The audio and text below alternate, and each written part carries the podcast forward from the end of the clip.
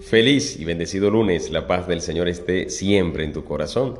Hoy celebramos la memoria de los santos Pablo Miki compañeros, santos mártires, y le pedimos su intercesión para que nos mantengamos también tú y yo firmes hasta la muerte en la fe, la esperanza, sobre todo en el amor.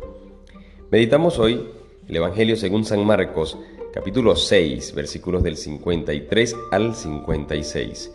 En aquel tiempo Jesús y sus discípulos terminaron la travesía del lago y tocaron tierra de Genezaret. Apenas bajaron de la barca, la gente los reconoció y de toda aquella región acudían a él, a cualquier parte donde sabían que se encontraba, y le llevaban en camillas a los enfermos. A donde quiera que llegaba, en los poblados, ciudades o caseríos, la gente le ponía a sus enfermos en la calle y le rogaba que por lo menos los dejara tocar la punta de su manto, y cuantos lo tocaban quedaban curados. Palabra del Señor. Quisiera meditar contigo la actitud de la gente en el fragmento que acabamos de escuchar. Dice la palabra, la gente los reconoció. Reconocer al Señor. Pedirle al Señor, Señor, que te reconozca, que yo no sea indiferente a tu presencia. También dice la palabra, la gente le ponía a sus enfermos. Vamos a poner también a nuestros enfermos ante el Señor, a nuestros amigos y familiares. Pero sabes qué, lo más importante, poner nuestro corazón. En nuestro corazón hay debilidad. Enfermedad es sinónimo de debilidad.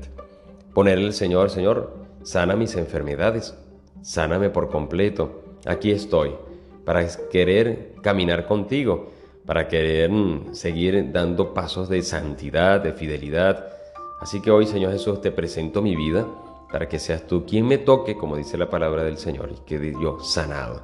Vamos a pedirle hoy al Señor esa gracia de poder tener la, la humildad, la sencillez de acercarnos a Él, dejarnos tocar, sanar esas enfermedades que no se ven. Hay enfermedades que se ven, por supuesto, a simple vista, pero hay otras que no, pero sí las conoce el Señor.